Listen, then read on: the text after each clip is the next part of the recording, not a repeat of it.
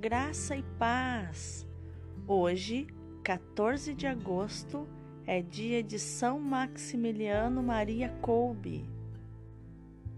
Raimundo Kolbe nasceu em 1894 na Polônia, numa família operária que o introduziu no seguimento de Cristo e mais tarde ajudou-o a entrar para a família franciscana, onde tomou o nome de Maximiliano Maria.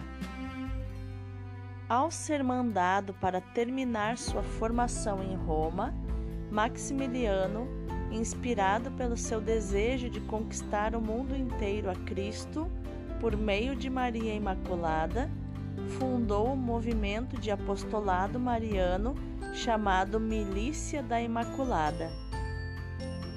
Como sacerdote, foi professor, mas em busca de ensinar o caminho da salvação, empenhou-se no apostolado através da imprensa e pôde, assim, evangelizar em muitos países, isto sempre na obediência às autoridades, tanto assim que deixou o fecundo trabalho no Japão para assumir a direção de um grande convento franciscano na Polônia.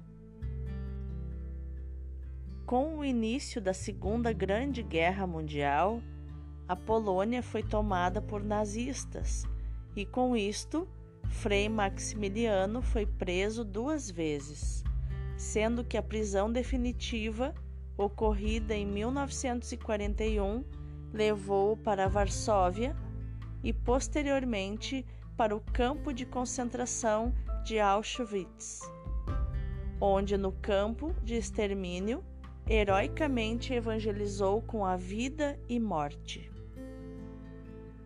Aconteceu que, diante da fuga de um prisioneiro, dez pagariam com a morte, sendo que um desesperadamente caiu em prantos. Ele dizia: Minha mulher, meus filhinhos, não os tornarei a ver. Movido pelo amor que vence a morte, São Maximiliano Maria Kolbe dirigiu-se ao oficial com a decisão própria de um mártir da caridade, ou seja, substituir o pai de família e ajudar a morrer os outros nove, e foi aceita pois se identificou: sou um padre católico.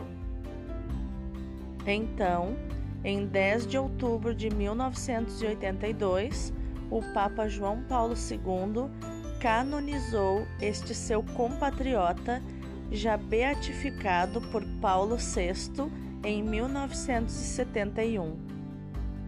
São Maximiliano Maria Kolbe foi um dos santos que mais se assemelhou a Cristo, entregando a vida por um estranho. Um exemplo a ser seguido de amor e misericórdia. São Maximiliano Maria Kolbe, rogai por nós.